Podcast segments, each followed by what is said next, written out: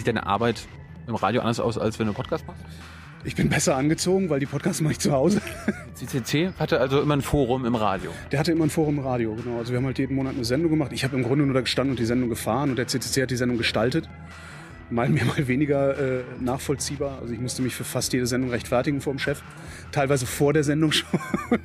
also wenn du hier einen von den Hackern fragst, sollte ich verschlüsseln, wird er dir sagen, ja, alles immer. Und das mache ich halt nicht. Also ich zwinge meinen Vater jetzt nicht, irgendwelche Verschlüsselungen zu benutzen, nur damit er mir Mails schicken kann. Aber wenn du verschlüsselst, hast du was zu verstecken dann? Ja, meine Privatsphäre. Und was trinkst du da? Was Das ist ein Zombie. Also probieren. Okay. Bisschen fuselig. Okay.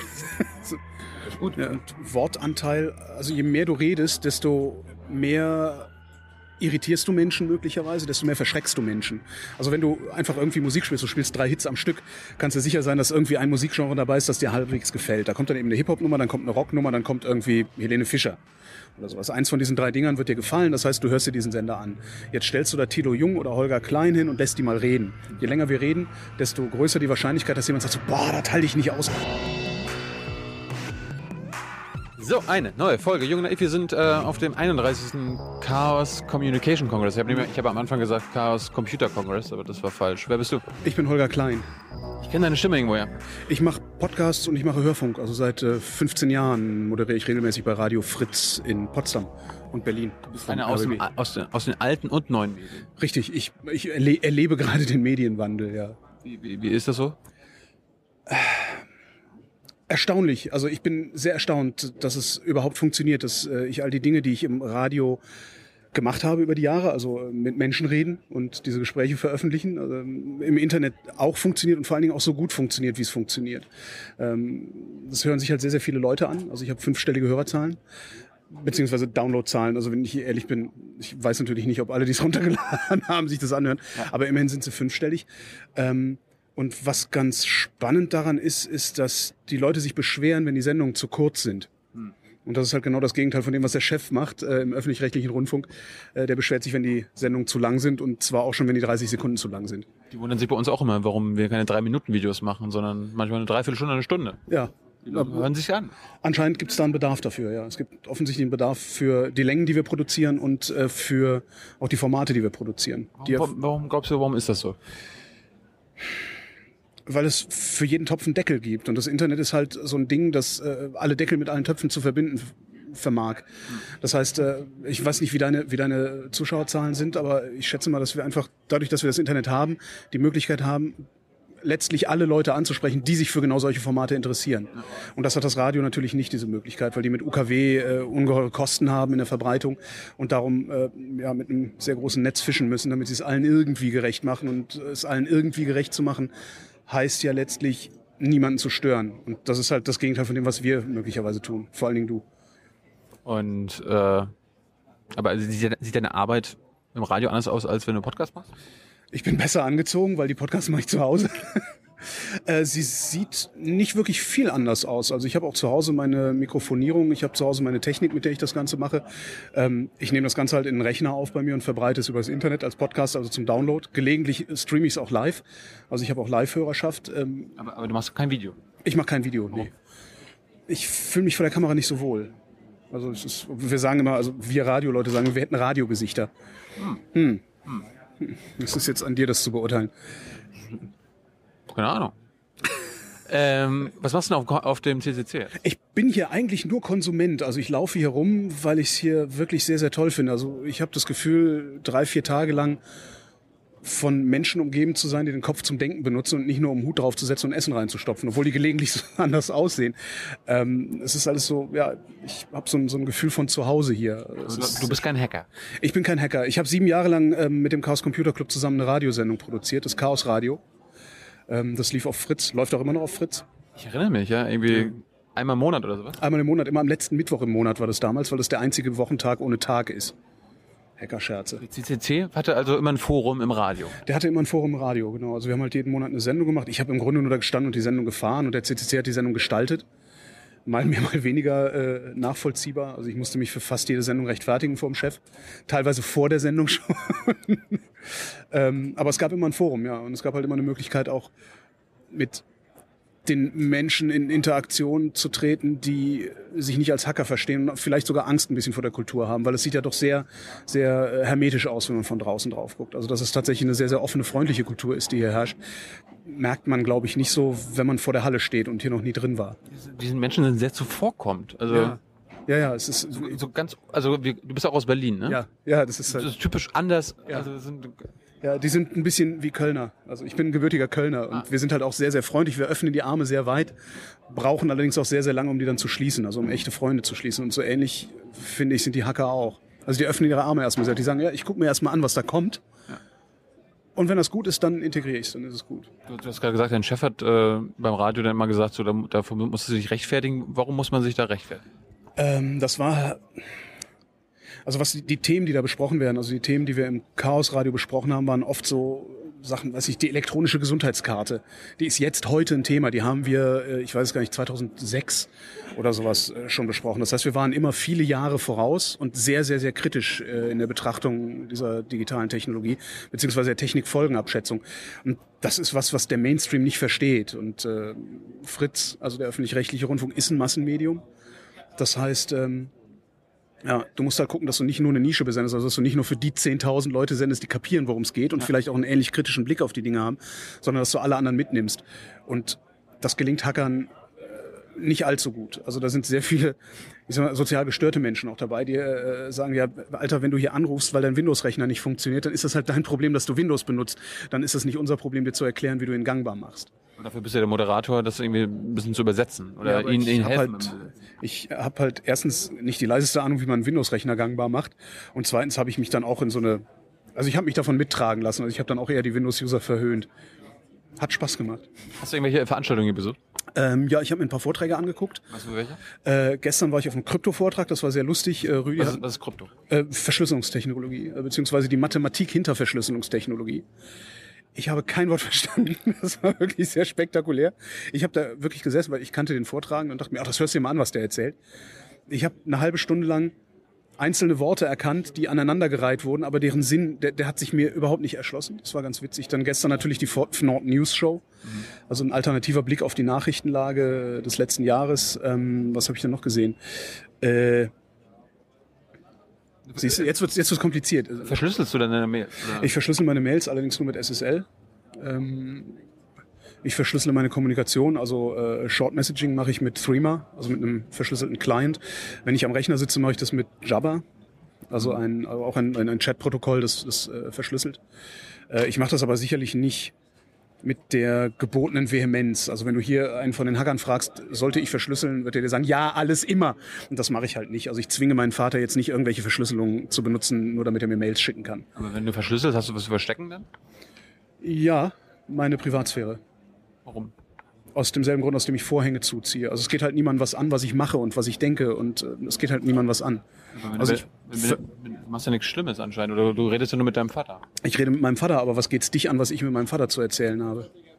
Ich, ich äh, entschlüssel das ja nicht, aber vielleicht jemand, der sich um die Sicherheit des Landes Sorgen macht.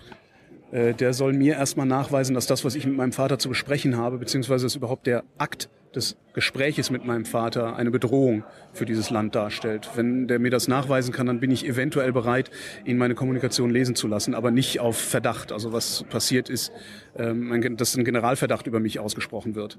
Wenn gesagt wird, du hast nichts zu verbergen, also brauchst du nichts zu verschlüsseln. Das heißt, letztendlich bist du erstmal verdächtig, solange bis wir dir sagen, dass du unverdächtig bist. Und das sehe ich nicht ein. Du bist aber also ein Supporter von, von Verschlüsselung. Absolut ja, ja. Aber es machen immer noch viel zu wenige. Es machen viel zu wenige.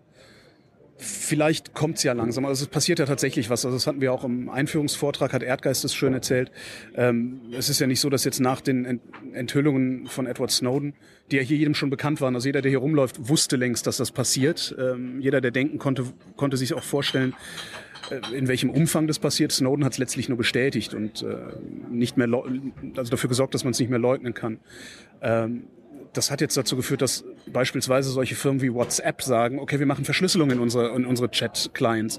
Und das ist schon mal was. Und das ist mehr, als man eigentlich hätte erwarten können, weil wir haben halt jahrelang, äh, insbesondere der Club, also wenn ich wir sage, meine ich natürlich den Club und ich gelegentlich, wie ich da in dem Radio äh, stehe, wir haben halt immer gesagt, verschlüsselt mal euren Scheiß. Ja? Ihr habt zwar nichts zu verlangen, aber ihr schreibt halt auch eure, eure Liebesbriefe nicht auf eine Postkarte, weil geht halt kein was an. Und auf einmal kommt so eine Riesenfirma wie WhatsApp, die sind so groß wie irgendwas, also größer geht's kaum und sagen, ja, wir machen das mal, weil scheint irgendwie, es scheint einen Markt dafür zu geben. Also wenn es sich nicht verkaufen lassen würde, die Verschlüsselung, würden sie es nicht machen. Jetzt bist du, du bist ja Podcaster und äh, ich habe irgendwie das Gefühl, dieses Jahr, wir machen zwar auch Podcasts, aber wir sind ja prä mehr präsent auf YouTube. Ähm, hast du das Gefühl, dieses Jahr hat vielleicht das Format Podcast ähm, so einen Durchbruch erhalten? Ich habe, mh, was nennst du Durchbruch? Ich, ich, ich, ich, ich kenne viele Menschen, die zum ersten Mal sich diese Podcasts also runtergeladen haben wegen diesem Serial-Ding. Ich merke, dass es wächst. Also ich sehe halt meine Downloadzahlen, das wächst stetig, stetig, aber langsam. Durchbruch, nee. Also wenn Durchbruch, Durchbruch bedeutet für mich auch in meiner alten Denkweise mit den alten Medien, Durchbruch bedeutet, dass es im Mainstream ankommt, dass also eine wirklich große Menge Menschen diese Angebote nachfragt und die Menge der Menschen ist noch nicht so groß. Also Durchbruch ist da nicht. Was ich sehe, ist, dass es immer mehr Angebote gibt, ähm, wo wir alten Podcaster ähm, angefangen haben, uns hinzusetzen, einfach nur mal so ein bisschen zu plaudern mit unseren Kumpels und das vielleicht ein bisschen unterhaltsamer zu machen. Da kommen jetzt nach und nach Leute, die tatsächlich ein Thema zu erzählen haben. Also es kommen jetzt äh, zum Beispiel methodisch inkorrekt, die vorhin unten aufgetreten sind. Das sind halt zwei Physiker, die machen Spaß mit Physik und saufen dabei Bier und dabei kann man ihnen zuhören. Und das sind solche Formate, die kommen jetzt langsam raus und ich könnte mir vorstellen, dass die es sind, die den Durchbruch schaffen weil die wirklich was zu erzählen haben, weil letztlich ist halt, wen interessiert, was ich zu erzählen habe mit meinem Kumpel Tobi. Ja. äh, ist natürlich interessant, du kommst aus dem Radio und irgendwann. Darf ich Alkohol trinken in deiner Sendung? Na klar. Danke. Hier unten steht nämlich eine Maschine, das ist der Cocktailbot. Ja, das ist eine Maschine, die mit äh, peristaltischen Pumpen, die normalerweise in der Intensivstation zur künstlichen Ernährung benutzt werden, automatisch Cocktails mischt. Interessant. Das, ja, fand ich auch, entschuldige. Und was trinkst du da? Was das ist ein Zombie. Willst du probieren? Okay. Ein bisschen fuselig. Gut. Okay. gut. Ja. Nee, aber ich bin so mit Radio aufgewachsen und ja. äh, je älter ich wurde, desto weniger wurde, wie heißt das man dieses schöne Wort, dieses Begriff gesprochene Wort verwendet ja. im Radio. Und gleichzeitig wächst aber jetzt anscheinend die Podcast-Szene ja. und so weiter. Die Leute hören sich auf dem Weg zur Arbeit Podcast an.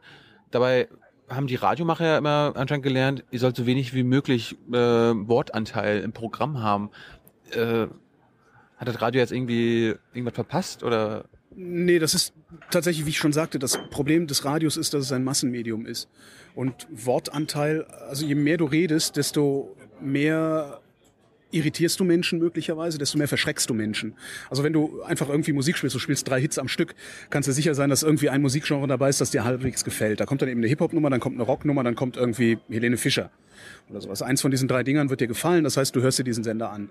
Jetzt stellst du da Tilo Jung oder Holger Klein hin und lässt die mal reden. Je länger wir reden, desto größer die Wahrscheinlichkeit, dass jemand sagt so, boah, das halte ich nicht aus und umschaltet. Ja. Und das ist der Abschaltimpuls. Und ähm, der moderne Rundfunk, also der Rundfunk von heute, der hat sich zur Aufgabe gemacht, Abschaltimpulse zu vermeiden. Und der größte Abschaltimpuls ist halt, wenn jemand was redet, was nicht allen gefällt.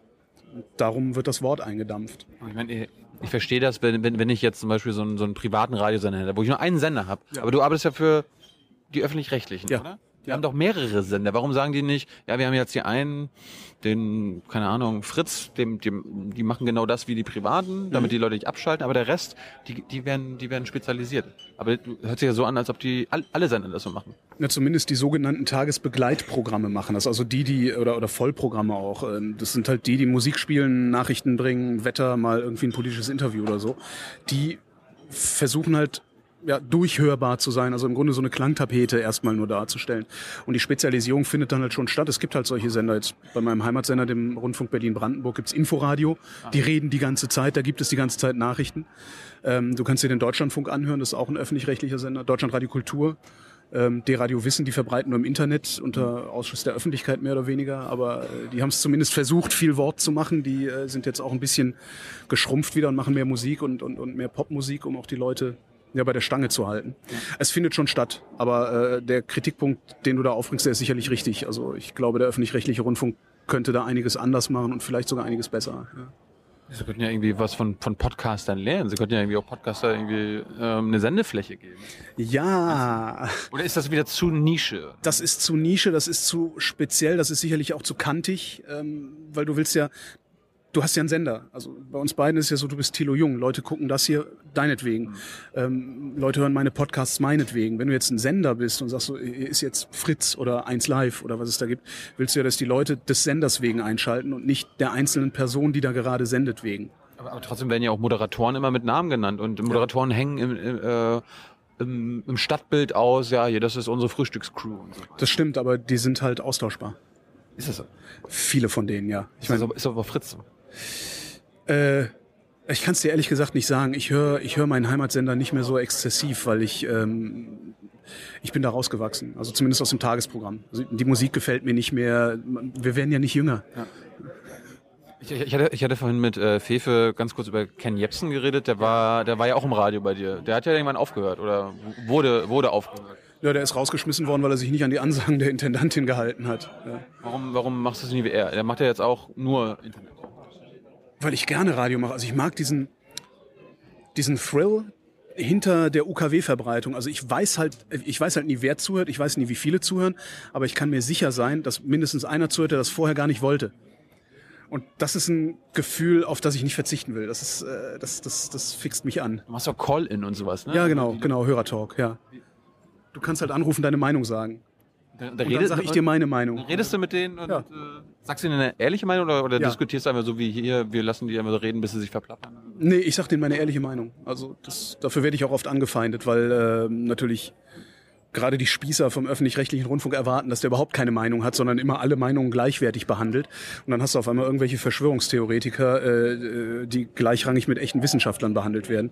Äh, wie, wie gehst du mit Verschwörungstheoretikern um? Ich lach die aus. Du lachst sie aus? Ja, weil gegen die kannst du nicht argumentieren. Das sind ja Fundamentalisten und mit Fundamentalisten argumentiert man nicht, die lacht man aus. Das heißt hier diese ganzen, äh, ist die Montagsdemos da, sind ja, das, das auch? die lache ich aus. Ja, aber aus? die lache ich, aber ja. Die sagen doch, die halt machen Friedensdemos. Ja, das ist deren Vehikel, um ihre hirnrissigen Verschwörungstheorien zu verbreiten, dass Israel böse ist, dass wir Chemtrails haben, dass äh, wir islamisiert werden oder irgendwas. Aber es ist halt alles die totale Grütze. Und das Einzige, was man denen sagen kann, ist, du redest Grütze, weil inhaltlich kannst du dich mit denen nicht auseinandersetzen. Die immunisieren sich ja total inhaltlich gegen alles, was du argumentativ vorbringen kannst. Also lach sie lieber aus, sag, dass es Grütze ist und damit kriegst du dann immerhin noch die Möglichkeit, zumindest passiert es gelegentlich, dass jemand, der noch nicht gefestigt ist, der auf der Suche nach Orientierung ist, zu dir kommt und sagt, kannst du mir erklären, warum das Grütze ist? Und wenn jemand dich fragt, warum ist es Grütze, dann hast du eine Möglichkeit, wirklich zu argumentieren. Aber gegen die Fundis kommst du sowieso nicht an. Also kann man super Spaß mit denen haben. Die, die ähm, die Presse und äh, die Medien jetzt mit äh, puncto Pegida reagieren ja genau so. Das ist Grütze. Das ist Grütze. Machen, machen sie das richtig oder ist es bei, bei, bei Pegida vielleicht der falsche Ansatz? Das ist genauso eine Grütze. Also weil Ausländer raus ist letztlich das, was Pegida sagt. Und das ist keine Antwort auf die vermeintlichen Probleme, die da formuliert werden. Es ist halt keine Antwort. Und es ist vor allen Dingen auch nicht der Weg, den man in einer parlamentarischen Demokratie geht, um irgendwas zu ändern.